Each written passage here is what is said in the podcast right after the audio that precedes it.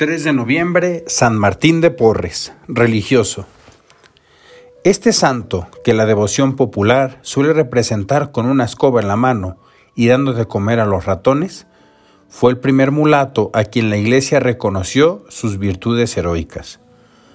Nació en Lima, Perú, en 1579. De su madre, una mujer de origen africano, heredó el color de la piel.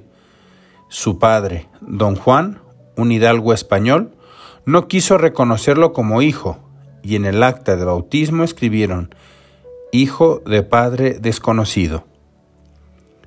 Vivió pobremente hasta los ocho años en compañía de su madre y de una hermana, hasta que su padre quiso llevárselo consigo a Ecuador y Panamá, donde recibió educación y aprendió el oficio de enfermero.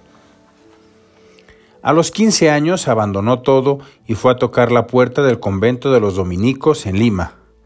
Al inicio fue admitido solo como donado, es decir, que recibiría comida y alojamiento en el convento a cambio de varios servicios. Martín hizo de la escoba una especie de blasón.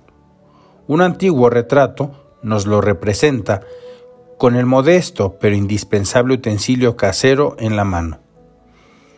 Además, reservaba para sí todos los trabajos más pesados y repugnantes. Sus superiores se dieron cuenta de lo que representaba para la orden, por lo cual a los 20 años profesó como hermano lego y en 1603 fue admitido a la profesión solemne.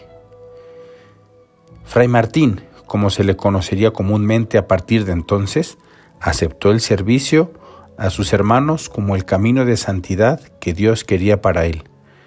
No conforme con realizar los oficios que le asignaron, médico, cirujano, enfermero, ropero y peluquero, buscaba hacer también otras tareas más humildes y pesadas. Su corazón grande y generoso no tardó en desbordar los muros del convento. Recibió el encargo de repartir la limosna, construyó un orfanato y un hospicio para niños abandonados y cuidó a muchos enfermos.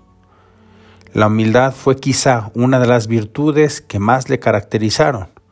El Señor le concedió varias de esas gracias extraordinarias que se complace regalar a sus siervos.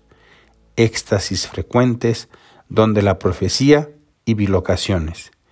Pero él nunca se sintió superior a los demás por estos prodigios.